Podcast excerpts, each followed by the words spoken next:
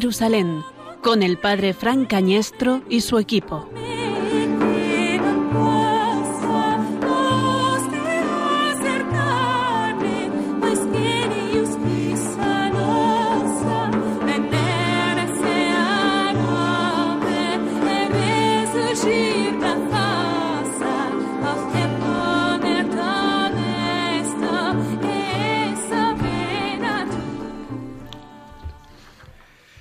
Aquel momento se presentaron algunos a contar a Jesús lo de los Galileos, cuya sangre había mezclado Pilato con la de los sacrificios que ofrecían.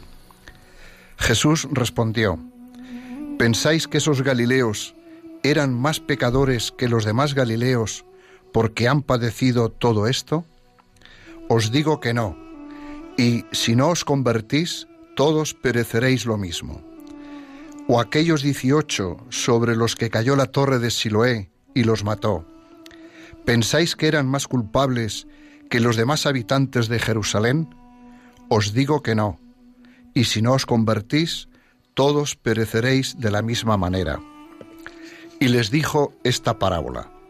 Uno tenía una higuera plantada en su viña, y fue a buscar fruto en ella y no lo encontró.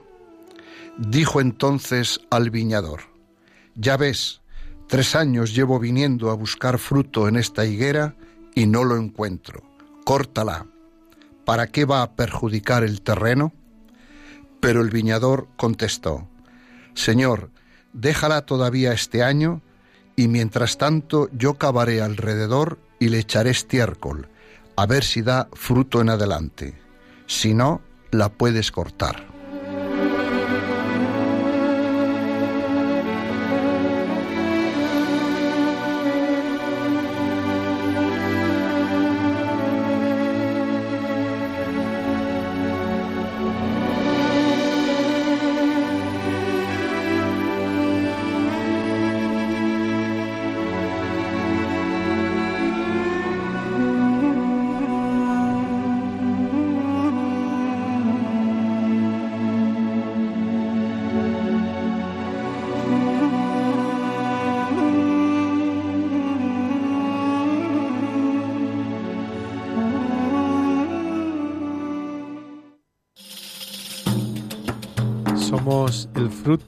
Granado eh, del Señor, somos ese fruto de la higuera, somos este fruto regado con la sangre de Cristo, eh, que carga con la cruz al Calvario y, y nos abona para que demos también nosotros fruto en el mundo, para que seamos también nosotros vidas entregadas, para que seamos frutos cuajados, llenos de generosidad, lleno de entrega, lleno de buenas obras, llenos de un corazón amplio que quiere acoger, que quiere amar, que quiere abrazar con las palabras, con las obras mismas de Cristo. Nosotros hemos sido amados por Cristo, hemos sido regados con su sangre y queremos fructificar con Él en esta cuaresma y en toda nuestra vida. Que el Señor, con la fuerza del Espíritu Santo, nos haga fructificar para la salvación del mundo.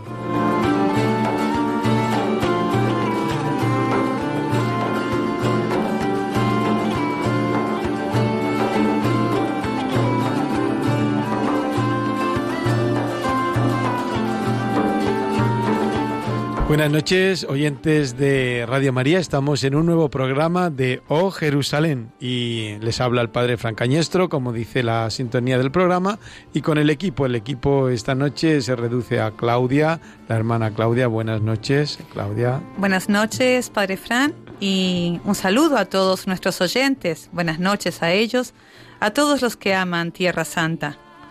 Eh, al otro lado, en el cristal, en el control, poniendo esa música maravillosa y todas las que nos esperan, está Mónica, está Mónica porque parte del equipo se ha caído en esta, en esta tarde, noche, pero Dios provee siempre con una generosidad desbordante. También tenemos un invitado que no les vamos a desvelar todavía.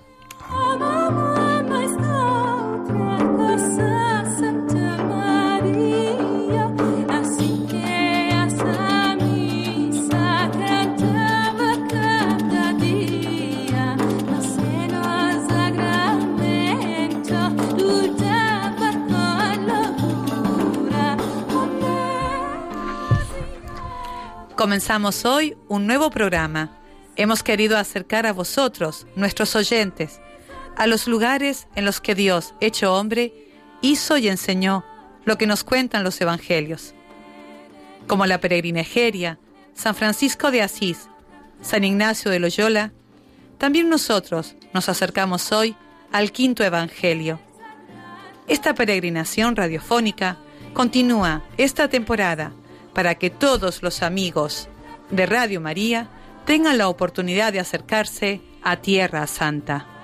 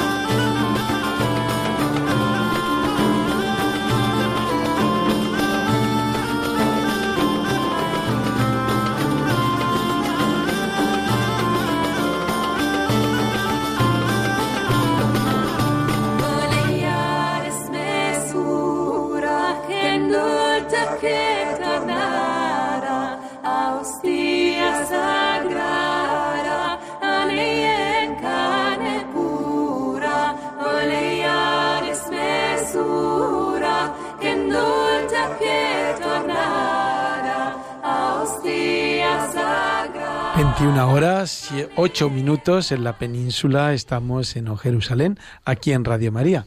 21 horas, 8 minutos, 20 horas, 8 minutos en las Islas Canarias.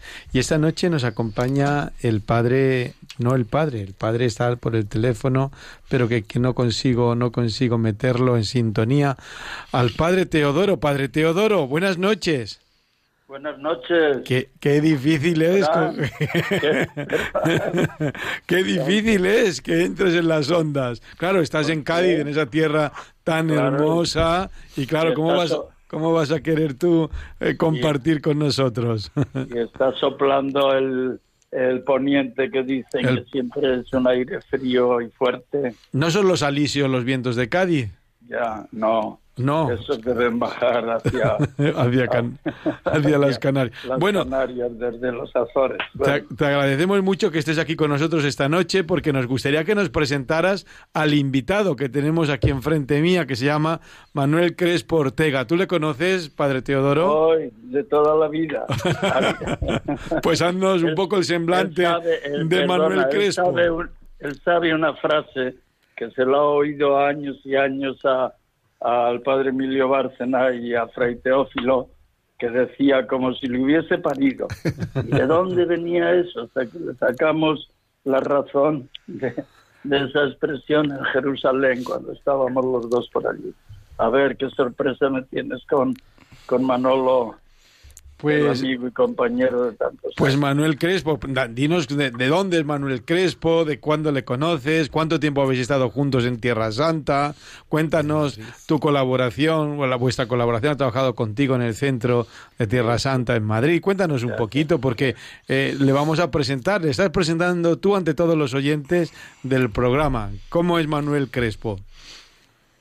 Pues eh, un chico que aunque nació en San Sebastián, toda su vida se ha desarrollado en Tierra de Campos y luego ya ahí cuando nos, nos buscaban los franciscanos de una casa eh, que llamábamos San Sebastián, San Pantaleón de Aras en, en Cantabria, pues ahí nos recogían, después nos traían a Andalucía y aquí hemos hecho toda la vida religiosa y de formación y demás de tal manera que entre Manolo y yo solo hay cinco años de diferencia en los estudios, por tanto yo creo que ya el año 70 y...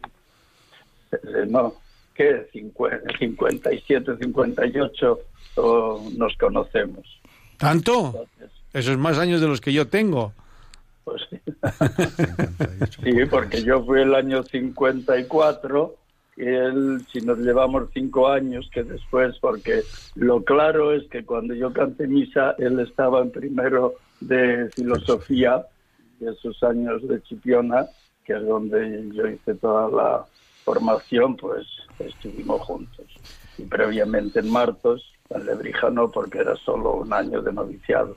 Luego, pues tuvimos la suerte de, bueno, él tuvo la gran suerte de que de estudiante, con aquella movilidad que comenzó por los años 70, fue enviado con sus compañeros, el famosísimo Artemio, entre otros, no, no, tú lo conoces bien Hombre. y habrá hablado más de una vez a través de las ondas de Radio María, Claro. pues fueron a estudiar la teología a Jerusalén. Incluso se licenciaron ah, en uno o dos años en el Instituto Bíblico de la Flagelación. Y después, al volver a España, pues estuvo Manuel en concreto por aquí, por eh, Cádiz, Barbate y demás. Y yo que había estado también por esta zona después de estudiar periodismo y estarme insistiendo en Jerusalén que era necesario un director de la revista Tierra Santa, el año 76 me fui para allá con la idea de la dirección de la revista, aunque luego me implicaron tanto en las peregrinaciones y acompañar grupos, que luego mi vida ha sido básicamente eso, acompañar. Entonces, ¿qué más de Manolo? Pues que cuando yo estaba allí y la custodia tuvo la decisión de abrir el Centro Tierra Santa en Madrid para apoyar las actividades de la custodia a través de las comisarías de Tierra Santa, la información a las diócesis o la concienciación, por ejemplo, sobre la colecta del Viernes Santo para las necesidades de los santos lugares y de los cristianos, y luego las peregrinaciones, pues me mandaron a mí y entonces buscaron o se buscó como relevo en la revista a Manolo. Así que él fue a Jerusalén el año 81. 80, 80, Teo. 80. Sí. El mismo, ah, ah, bueno, es verdad, claro, el 80 yo vine la Navidad del 79 al 80, sí. Y, ¿y qué más quieres que cuente de tus? Después bueno. estuvimos juntos porque pasado un tiempo y viendo que Madrid necesitaba más personal, pues le mandaron a Madrid conmigo y aquí estuvimos una serie de años juntos hasta que dejaste la vida religiosa franciscana y no obstante después en estos 30 años, desde el 80 más, 30 y tantos, eh, pues hemos colaborado mucho porque volviste a trabajar en el Centro Tierra Santa y hasta tu jubilación, que ya estás jubilado, pero sigues, sigues aportando ideas o trabajos a la sociedad o a la comunidad cristiana, como es el libro sobre San Isidro y este que es sin duda el motivo por el que Fran Cañestro me ha llamado para que hablemos Tierra Santa en cuerpo y alma, ¿no? Sí, Sí, es claro, es que yo quería empezar con la presentación de alguien amigo para que Manuel Crespo tomara confianza que también con los micrófonos de Radio María. Digo, pues vamos a llamar al padre Teodoro eh, para que nos haga una presentación en cuerpo y alma del autor de la guía de Tierra Santa cu- en cuerpo y alma. Entonces, por eso esta primera llamada, esta primera intervención tuya, pues que nos descubre un poco la figura que hay detrás del escritor, del autor de, de esta guía. Muy bien, Teodoro. Muchas gracias por tu, tu presentación y me alegro mucho de que me haya dado vale, esta nada más, sorpresa. ¿qué digo, qué digo del libro? ¿Eh? ¿no? Bueno, pues dinos algo del libro, te resúmenoslo. No, espérate, que no, no te estoy despidiendo. Ah, no. Te estoy, bueno, te saludando. Colgábamos. Te y- estoy saludando y simplemente me ha dado una sorpresa, Fran, de, de llamarte y que te hayas puesto al teléfono para hacer esta presentación. Eh, estoy muy contento aquí en Radio María, hablando de, de Tierra Santa. Ya sabes que sigue siendo mi pasión, como la has tenido tú durante tantos años. Y, y tengo un poco de envidia de que estés ahí en Cádiz, ¿eh? en esa tierra que tanto quiero yo, que tanto me fascina, tanto la ciudad como la provincia. Y, y bueno, pues nada, aquí estamos para que hables lo que, lo que se te ocurra, lo que quieras y, Y a ver, Cañestro, que nos dinos, no, dinos un poquito, tú, tú que eres experto en la Tierra Santa y que eres autor de la guía más vendida de Tierra Santa, que ahora te vamos a quitar el puesto nosotros, primero Manuel Crespo y después espero quitártelo yo, pero ¿cómo, cómo, eh, cómo definirías tú esta guía de Manuel Crespo? Así brevemente, claro. Pues una ocurrencia, diría, la expresión de en el sentido de que no es una Wikipedia de datos ni de emociones o sentimientos y en la brevedad de sus páginas eh, añade a los datos suficientes para que uno pueda llegar al meollo de lo que es Tierra Santa y cada uno o los santuarios a los que le dedica más o menos espacio, pues eh, cautivarse con la imagen de esa tierra y luego con esas, eh, he dicho ocurrencia, pues esas pequeñas, diríamos, ocurrencias de, de poner aquí un poema eh, conocido, eh, una referencia al caminante, etcétera, etcétera. Eso le da un valor pues muy personal, por eso quizá el término en cuerpo y alma pues pueda entenderse y aplicársele bien. Otra manera que quiere decir el cuerpo y alma, pues que aparte de que tú has puesto eh, el alma en buscar tiempos y tiempos dentro de, de tu vida ahora ya tranquila con la jubilación y pues eh, has logrado un objetivo que creo que en el público está calando. Yo, aparte de que me habías enviado el ejemplar y dedicado allá en noviembre, eh, a final de año, previo a ir a Tierra Santa para fin de año, pues pasé por San Pablo y adquirí otro libro y pregunté qué tal, eso de qué tal iba la venta sin preguntar, vamos, sin presentarme ni quién era yo y demás, y va bien, ¿no? Sí, sí, por lo que... Los, comerciales... Los comerciales están trabajando. la expresión de que va bien. Muy bien. Bueno, Teodoro, pues muchas gracias. ¿Cómo vives tú ahora Tierra Santa, ahora que estás más así en un segundo plano? ¿Cómo, lo, cómo estás viviendo Tierra Santa tú desde Cádiz? Pues eh, muy vinculado, porque cuando no es un WhatsApp, es un email, uno que pregunta, unos que desde México, fíjate, hasta de Houston, porque unas mexicanas fueron a Tierra Santa el año pasado en un grupo que acompañé, se les ocurre, podemos organizar un grupo de, Houston, Texas, allá en los Estados Unidos, y si les puedo acompañar, y no es fácil que puedan hacer, digo, bueno, eso ya entre vuestra agencia y la de Jerusalén, yo no intervengo más que en esto, en alentaros o en, en diseñar el, el itinerario que lo podáis disfrutar el modo clásico de una peregrinación y demás, que no me falta el contacto y las preguntas de unos y de otros. Y ya ante la Semana Santa, pues que está a la vuelta de la esquina, iré, si Dios quiere, de domingo a domingo, del 14 al 21. Así que mi vinculación sigue siendo fuerte con esa tierra a la que hace años cuando se cerró el centro llevaba justamente la mitad de mi vida, 37 años y medio, dedicados a la Tierra Santa desde ese año 76 que fui a, a Jerusalén para esa finalidad que he comentado antes de dirigir la revista. Pues muy bien, Teodoro. Muchas, muchísimas gracias por tu participación aquí esta tarde, por la presentación que nos has hecho de Manuel Crespo. Gracias, Teo. Hasta luego.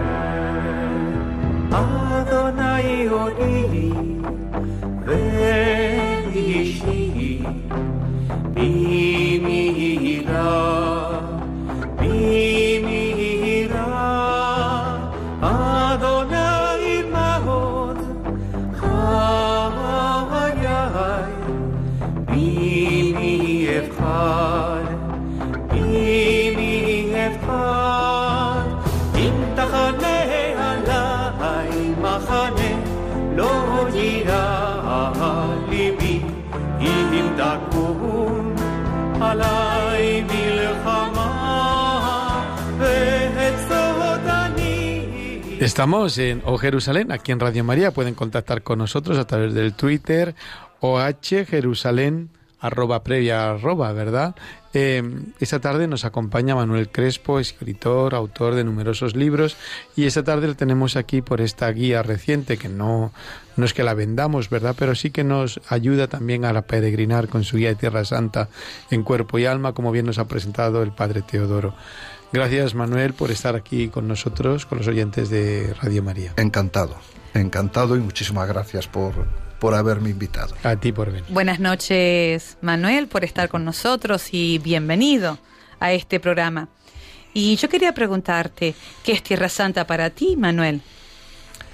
Pues Tierra Santa para mí desde que era muy joven, porque fui con 22 años a, a estudiar, supuso un, un abrirme al mundo, porque fue la primera vez que, salía de, de, España, que iba al extranjero y fui a estudiar allí solamente el vivir en Tierra Santa, solamente el ver las, eh, las, nuevas, las, nuevas religiones que yo no conocía, la, la, religión judía, la religión musulmana, los hermanos ortodoxos, pues todo eso es un mundo que, que, que te viene encima, que lo ves, que lo descubres y, y entonces es una bocanada de, de, de, de cultura, de fe, de nuevas eh, formas de vivir, de entender la vida y de vivir y de expresar la fe. Y por eso a mí me, me causó una buena impresión y, me marcó. Como se suele decir, eh, en mi vida hubo un antes y un después de vivir en Tierra Santa. Te has formado con los mejores, eh, diríamos, divulgadores, investigadores de Tierra Santa con los grandes franciscanos, has tenido de profesor a ilustres profesores, ¿no? Magatti, no sé, eh, varios, ¿no? Bagatti, Lofreda. Bagatti, Lofreda, has visto al Padre Corvo en acción directamente, veníamos comentando hacia acá. Eh, has estado en contacto con esta, con lo que fue el descubrimiento arqueológico de lo que el Padre Lagrán llamó el Quinto Evangelio. ¿Qué, eh, ¿Qué recuerdos tienes? ¿Qué te aportó a ti eh, esta, esta formación bíblica, porque eres el licenciado ¿no? en teología bíblica por la flagelación de Jerusalén, ¿qué te aportó a ti eh, ese descubrimiento inmenso y además cuando se estaba produciendo en su momento? Tuve la gran suerte de que al llegar allí, pues una de las... Eh, de las formas de, de, estudiar eran hacer excursiones bíblicas, o sea, duraban un día o dos días y íbamos siempre con un profesor de geografía bíblica. Y una de las cosas que más me llamó la atención fue cuando fui a Cafarnaún, que eran los años fuertes del descubrimiento de todo lo que ahora se visita en, en Cafarnaún, pues ver a uno de los grandes arqueólogos que trabajó allí, que era el, padre Virgilio Corvo. ¿Que se ha enterrado allí? Italiano, sí, está enterrado allí. Sí, quiso enterrar allí. Detrás de, la, de la iglesia de, de San Pedro, de la iglesia octogonal. Y y verle allí escarbando con la paleta de, de los albañiles eh, en una esquina de la sinagoga, que ahora está recubierta de, de, cemento, pues entonces todo aquello era tierra y escarbaba, levantaba la tierra y le salían las monedas a, puñados, monedas sobre todo de la época romana. Y esas monedas se encuentran ahora en el Museo de la, de la Flagelación. Ya digo que eso para mí, pues ver que la arqueología está al servicio de, del Evangelio, algunos se aburren cuando van a ver eh, excavaciones arqueológicas y mucha piedra y todo es piedra y no sé qué, pero no deja de ser una, un apoyo para el estudio de la Biblia, para el estudio del Evangelio. Eso fue una de las cosas más, más interesantes. impresionante, sí. Ahora han abierto la flagelación, han abierto el museo para todos, eh, para todos los eh, peregrinos. Por cierto, que me lo explicó el padre Aliata, que me quedé sorprendido mmm, porque bajo un hábito franciscano de muy usado. Había un todo un maestro y un genio que se desplegó nada más nos fue explicando justamente estas moneditas Estas, las diferentes medidas de peso todo lo que se ha expuesto con ese orden y esa belleza también en, en aquel en aquel museo de la flagelación. Entonces decías Manuel que estabas en Cafarnaún no Ese, esa experiencia la viví en Cafarnaún, sí. ¿Hay algún otro lugar que, que, tú piensas que es muy interesante, muy bonito para los peregrinos, según pues, tu experiencia? En la Galilea. En la, Galilea, cerca de Cafarnaún, pues está, por ejemplo, al norte. Eh, cerca de Cafarnaún está el santuario de las bienaventuranzas. las bienaventuranzas. Pero allí no hay nada, ¿no? Pues las bienaventuranzas no hay nada. Un monte. Hay un santuario, hay un, hay un, montículo sobre el lago de Tiberíades. El lugar es precioso porque tiene una panorámica sobre el mar de Galilea. Sí, pero el lugar arqueológico el parece ser que no, el lugar arqueológico Egeria parece sí, que está más abajo, está más, más pegado hacia, más, hacia el sur, sí. hacia abajo del monte, pero el santuario que se visita es ese y para mí lo importante de este lugar es el mensaje. Las bienaventuranzas para uno son los mandamientos del Nuevo Testamento y eh, yo le llamo el código de la felicidad. Y la felicidad, quieras que no, pues es una aspiración humana que todos tenemos ahí desde la creación del hombre y la mujer. Ese, esas ansias de felicidad y de ser felices se rompió en el paraíso, como ya sabemos todos por el Génesis, y Jesús vino a decirnos después qué hay que ser, cómo hay que comportarse, cómo vivir eh, esas ansias de felicidad. Y por eso las bienaventuranzas para mí es un punto importante. Y toda esa zona de Galilea es lugar de muchos milagros también, ¿no? Sí, claro, porque ahí Jesús eh, vivió en Cafarnaún, después de Nazaret fue a, a vivir a, a, Cafarnaún y en esa zona, tanto en el lago de Tiberíades como la pesca milagrosa, la multiplicación de los panes y los peces, y los milagros en Cafarnaún, la, la, curación de la suegra de Pedro, resurrecciones que, que hizo y demás, pues hay muchos milagros. Y el milagros. primero, ¿no? Las bodas de Caná. Claro, claro, y tenemos el primero que es eh, muy importante también, el, las bodas de Caná, porque ahí Jesús eh, mostró su empatía ¿eh? y su servicio hacia los novios que estaban sufriendo aquel problema de que se había acabado el vino y el vino pues es fundamental en la fiesta. Y gracias a María como intercesora pues pues eh, como me gusta decir a mí eh, Jesús adelantó el reloj salvífico. No ha llegado mi hora todavía le dijo a su madre.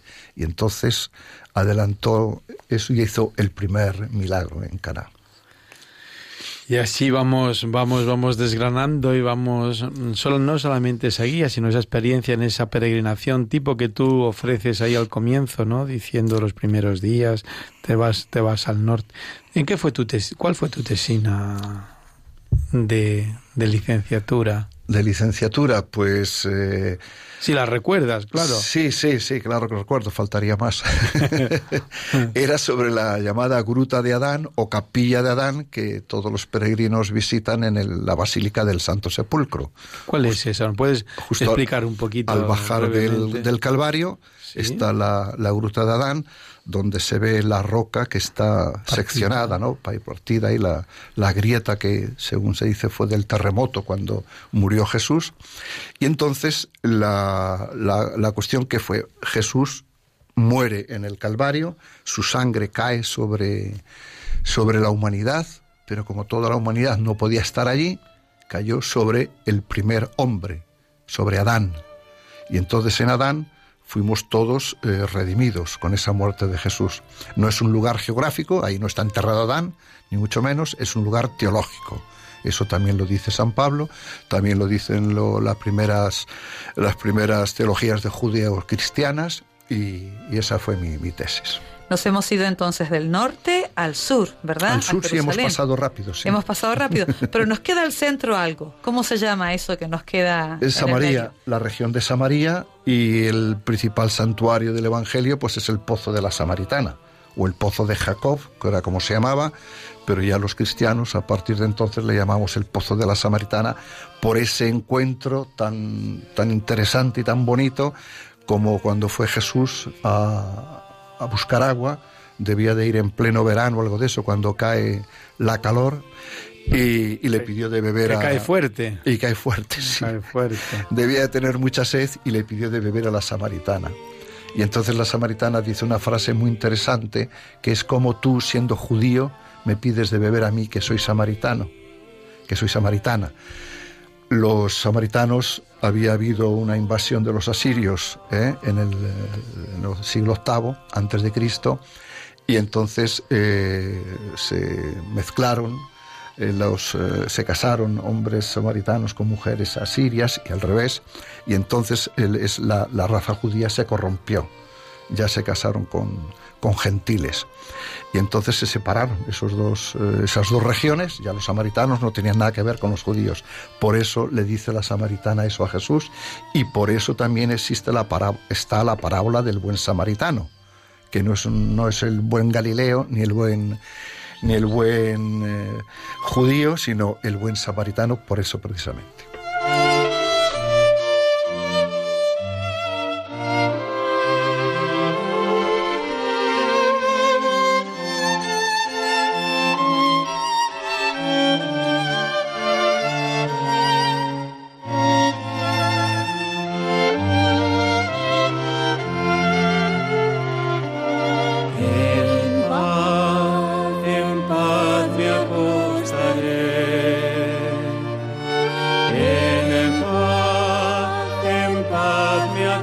estaré.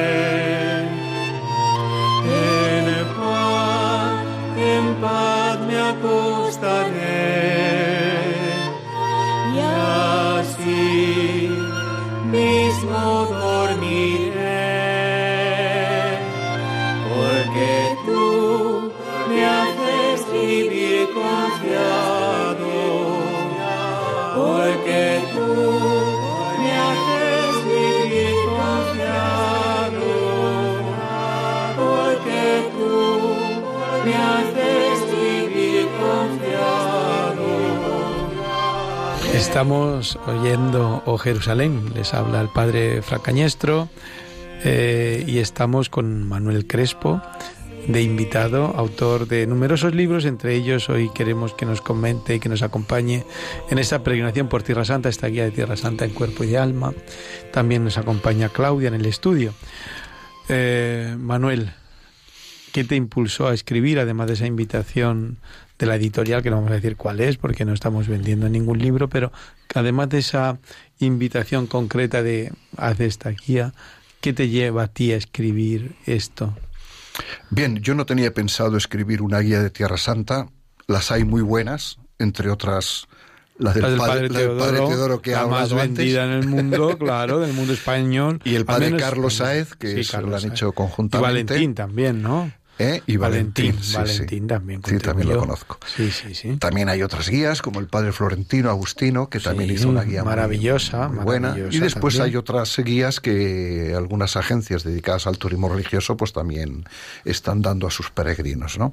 Pero entonces yo no tenía pensado hacer esto porque ya hay bastante material sobre, sobre guías de Tierra Santa.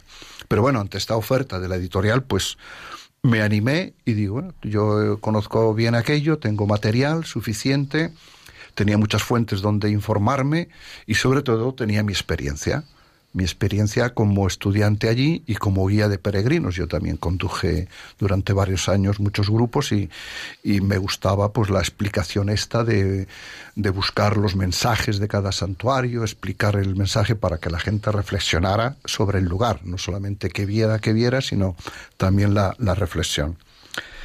Y, por eso me animé a, escribirlo, ¿no?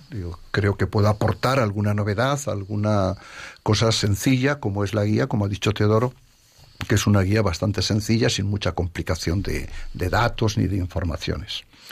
Entonces, por lo que dices, has acompañado, ¿no? A muchos peregrinos a Tierra Santa, eh, los que los que llevan y profesan su su fe.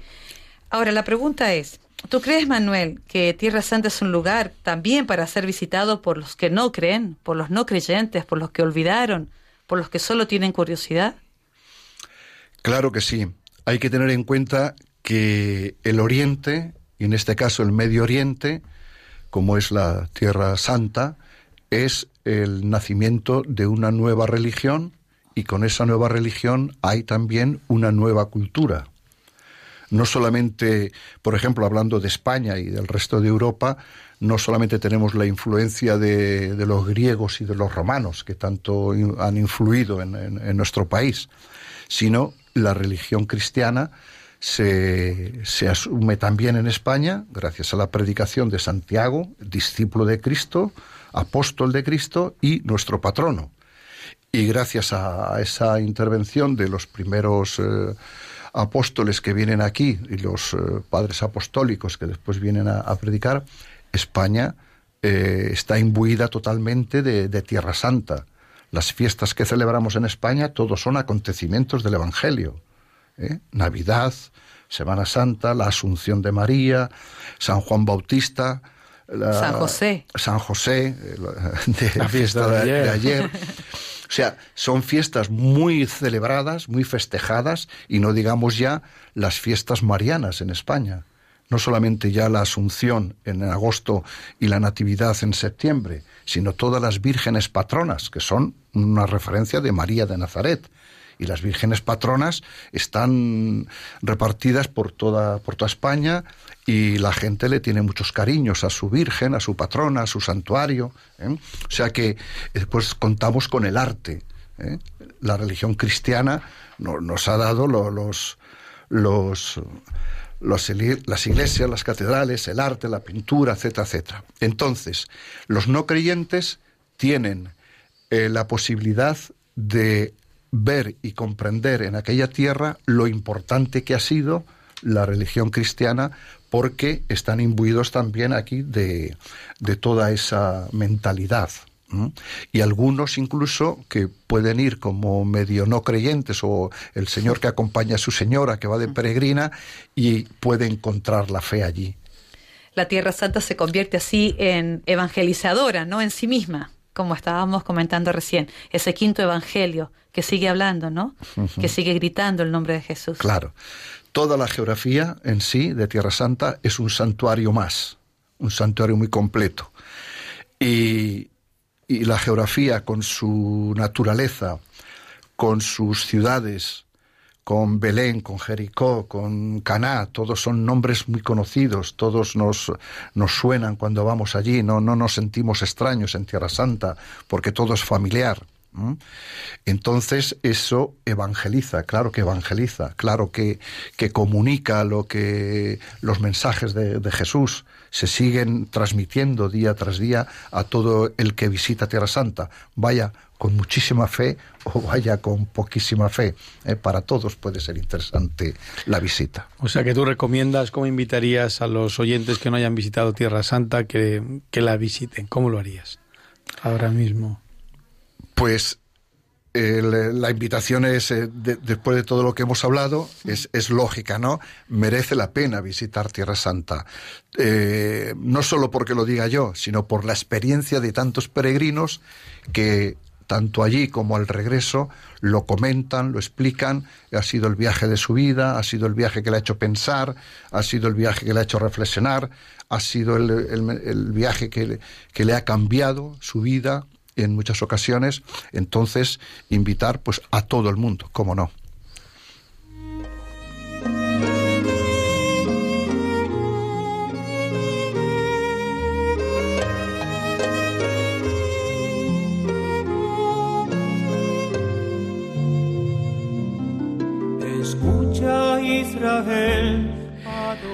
Escucha Israel, esta noche en Radio María estamos eh, aquí con el programa O Jerusalén. El padre, Manuel, el padre Teodoro nos presenta a Manuel Crespo y ahora el padre Javier Sigris está al otro lado del teléfono. ¿Es así, Javier? Hola, buenas noches. Hola, buenas noches. O don Javier Sigris, el párroco de Santo Cristo de la Misericordia en Boadilla del Monte, de la diócesis de Getafe, que nos ha inundado todos nuestros WhatsApp y correos con el encuentro que mañana, 21 de marzo, hay en la parroquia de ese encuentro de peregrinos y amigos de Tierra Santa, además con la presencia de Fray Marwan. ¿No es así, don Javier? Efectivamente, mañana a las 7 de la tarde eh, estará Fray Marwan Vides en la parroquia para hablarnos de Tierra Santa. Javier Sigris es, además de párroco, es un guía insigne de Tierra Santa. Eh, ayer te recordaba especialmente de la fiesta de San José por esa imagen de San José que hay allí en el, en el santuario de la, de la Sagrada Familia. Eh, que regaló tu parroquia a través de tu persona y de tu, de tu acción concreta, ¿no? Entonces estuve ayer especialmente presente. Javier, ¿qué ha supuesto para ti Tierra Santa? Pues para mí Tierra Santa supone un encuentro con las raíces de, lo que creemos, ¿no? Y una manera pues, de, hacer más palpable, más concreto, más vivo el Evangelio, ¿no? De, o sea, cuando tú quieres a una persona, al final conocer el entorno en el que ha vivido lo que hace es eh, pues que esa, esa, relación con una persona sea mucho más viva, más concreta, ¿no? Y de hecho es lo que supone, efectivamente. Ya, Javier, llevas ya muchos años, llevas más 11 años, ¿no? Guiando a Tierra Santa, o 10 años guiando en Tierra Santa. Bueno, de eh, hecho 13. ¿13? Desde 2006.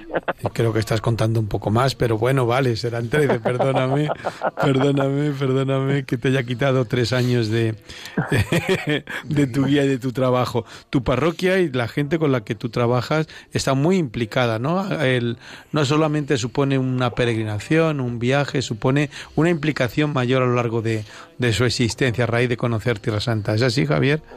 Sí, de hecho, a raíz de, de que van a Tierra Santa los peregrinos, solemos vamos, suelen vincularse y acabamos pues haciendo un montón de proyectos de ayuda a Tierra Santa, a los cristianos de allí, a los lugares, a los franciscanos. Eh, vuestra solidaridad con Belén en concreto creo que es bastante notoria, además de lo que hemos dicho de la ayuda a la comunidad de Nazaret o a la comunidad de eh, Betfagé con aquella borriquita, ¿no? Donde eh, tal cual. También hay una implicación social, una, una ayuda humanitaria, si queremos decir, ¿no? En momentos de dificultad de los cristianos de la Tierra Santa. De hecho, eh, hay varios proyectos que estamos ahí colaborando uno de ellos es este esta ayuda a distancia, adopción a distancia con los chicos del colegio de, los franciscanos de Belén. Eh, pero no solo eso, sino también, por ejemplo, con las monjas del Instituto del Verbo Encarnado que llevan un hogar de vida, pero en un, orfanato para niños discapacitados. También tenemos una vinculación muy grande, les hemos eh, sostenido mucho. Ahora estamos, por ejemplo, con un proyecto para mandarles sillas de ruedas que son más baratas en Alemania, hay que comprarlas allí y tal, y ellas no pueden, ¿no? O sea que la, verdad es que sí. Y ahora, si Dios quiere, también a final del curso, en junio, vamos a hacer un encuentro en nuestra parroquia con varias familias de la parroquia de, Belén, de los cristianos de Belén, y familias de Boadilla. Es un momento también muy bonito. Muy bien, muy bien, Javier. Sí, siempre nos sorprende alguna acción de estas maravillosas también tuya. ¿Cuándo es tu próxima peregrinación, Javier? Pues será, si Dios quiere, en junio, del 14 al 22 del 14 al 22 también. Bueno, y algo más que decirnos del encuentro de mañana que vamos que vais a tener a las 7 de la tarde en la parroquia del Santo Cristo de la Misericordia en Boadilla del Monte. Bueno, pues que el encuentro tiene una doble, o sea, como un doble sentido, ¿no? Por un lado, el Juan nos acerca toda la problemática de Tierra Santa, de Belén, de, de los peregrinos, de la situación de los cristianos, pero por otro lado a mí me parece que tiene una parte, una dimensión muy bonita que es nuestra adhesión a ellos. O sea que también nosotros, eh, participando en el encuentro, lo que hacemos es hacerles ver a los cristianos de allí pues que tienen detrás aquí un grupo de hermanos que estamos dispuestos a acompañarles, sostenerles y quererles, básicamente. Sí, porque vosotros hacéis más, bueno, como tantos peregrinos, pero una acción muy concreta vuestra, más llevadera la vida de los cristianos. Allí salían estos días en la prensa que Israel se vacía de cristianos por las dificultades que tienen, y especialmente pues la zona de Belén, que era otra vez noticia, tristemente, eh, esto, ¿no? vuestra, creo que con vuestra ayuda, con esta visita continua, esta peregrinación continua, con esta ayuda humanitaria, hacéis o hacemos más por más, ¿no? Uh, llevadera la vida y, la comunión. También, estamos, también, tenemos ahora mismo ahí en Belén otros dos proyectos. Uno ha sido una, una casa para peregrinos que hemos hecho y el otro que estamos haciendo ahora es eh, ayudarles a montar un, un, gabinete de atención psicológica, porque no hay. Belén, pues una de las cosas más tremendas es que los pobres jóvenes de Belén eh, entran en depresión muy rápidamente porque estudian y luego no pueden salir de allí. Sí, en concreto. Bueno, Javier, una alegría tenerte en estas ondas de Radio María de O Jerusalén, ¿eh? que eres muy escurridizo. Gracias. bueno, entendemos que estás muy ocupado, muy ocupado. No quiero decir que, que la que la confianza vaya que se malinterprete también a través de las ondas. Muy agradecidos eh, desde O Jerusalén por tu presencia aquí. Eh, ánimo, Javier, eres uno de los curas más apostólicos que conozco y en concreto con Tierra Santa creo que el después de los franciscanos, creo que vas tú. Eh, muchas gracias. un abrazo, Javier. Adiós, un abrazo. Adiós, adiós.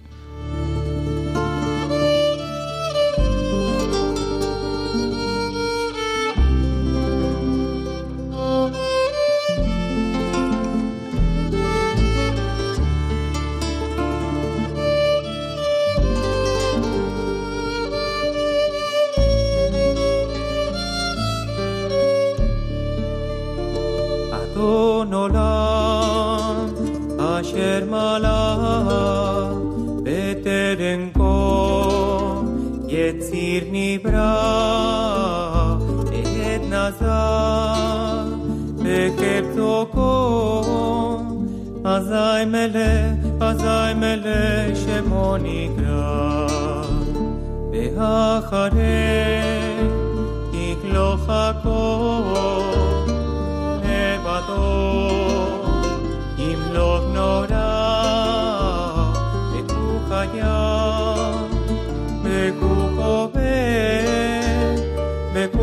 Yé, Pecuye, Petifara.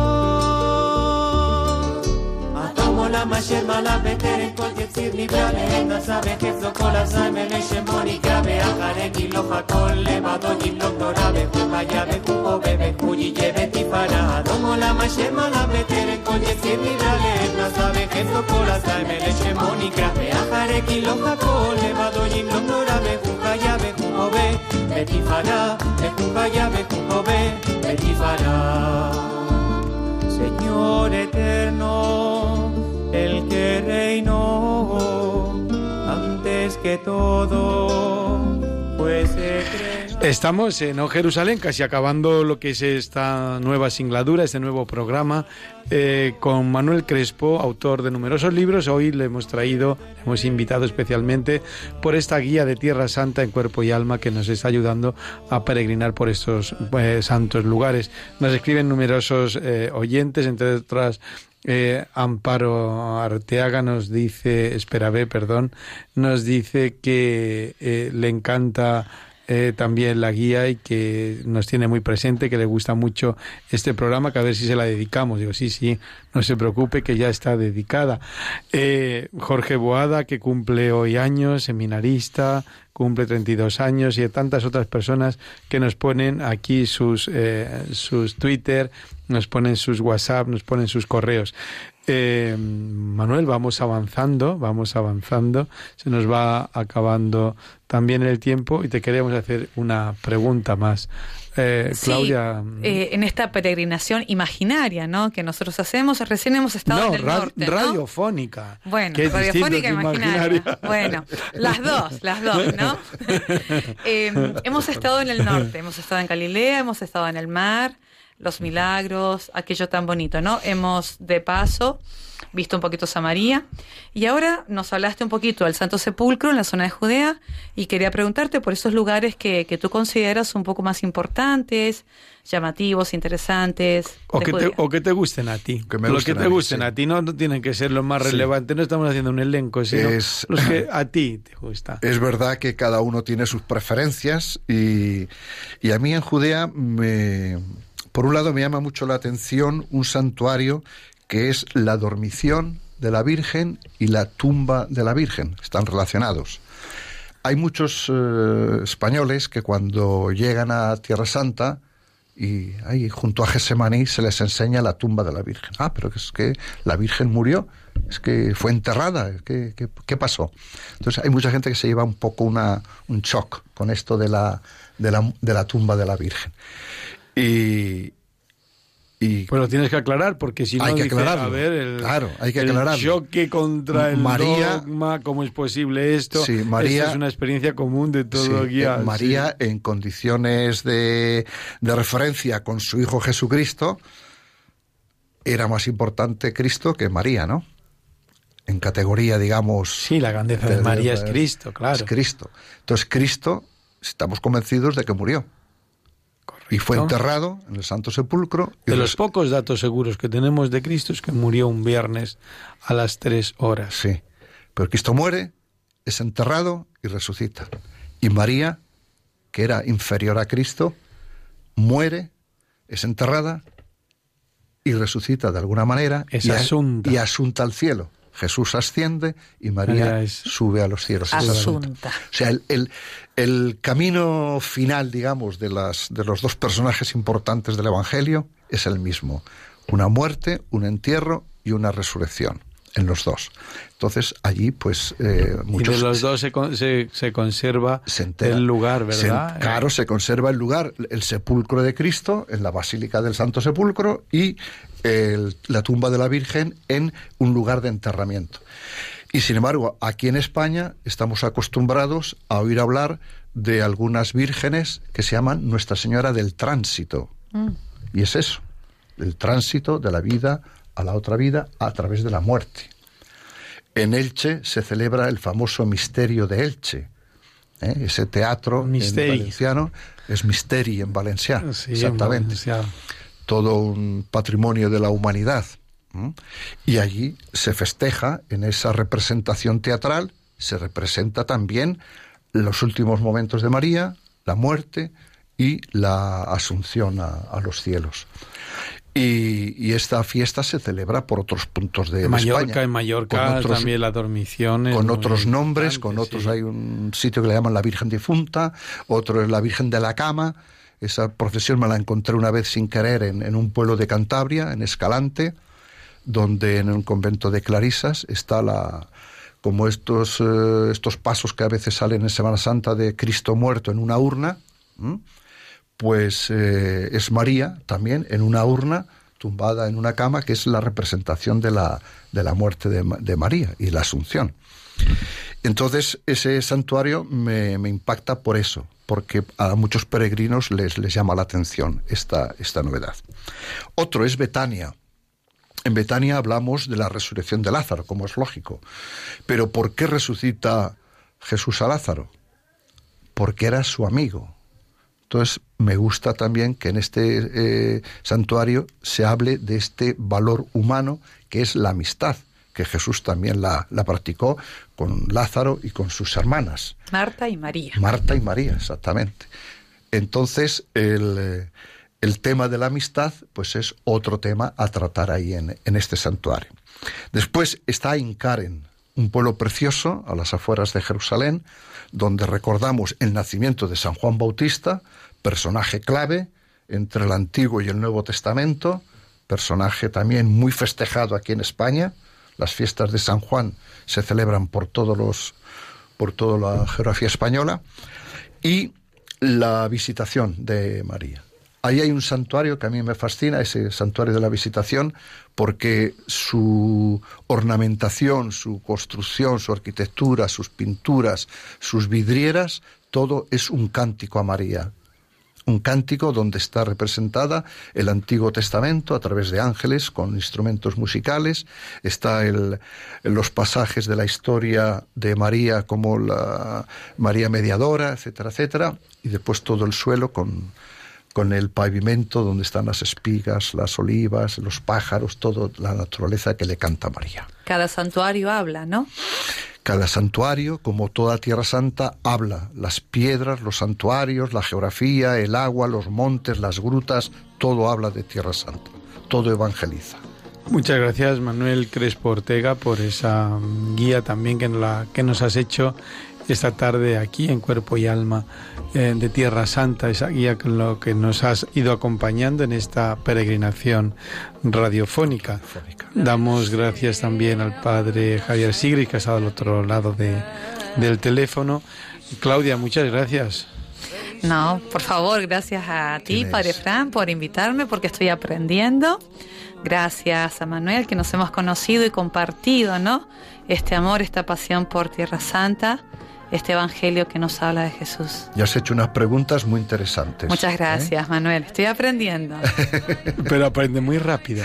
Que- Queridos oyentes de O Jerusalén, nos volvemos a encontrar aquí, Dios mediante, con la mediación de la Virgen María el miércoles santo, para eh, revisar, para mirar los lugares, acercarnos con esos ojos también de la Virgen a esos lugares de la pasión ya tan próximo que celebraremos en el, en el triduo, en el Santo Triduo, en el triduo pascual. Gracias Mónica, al otro lado del de la pecera, el control por hacer posible esta peregrinación hacia la Tierra Santa esa tarde aquí en O Jerusalén.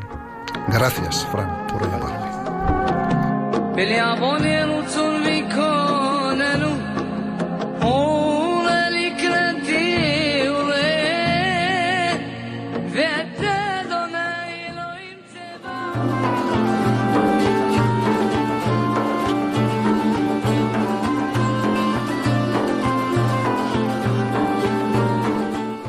Han escuchado Oh Jerusalén con el padre Frank Cañestro y su equipo.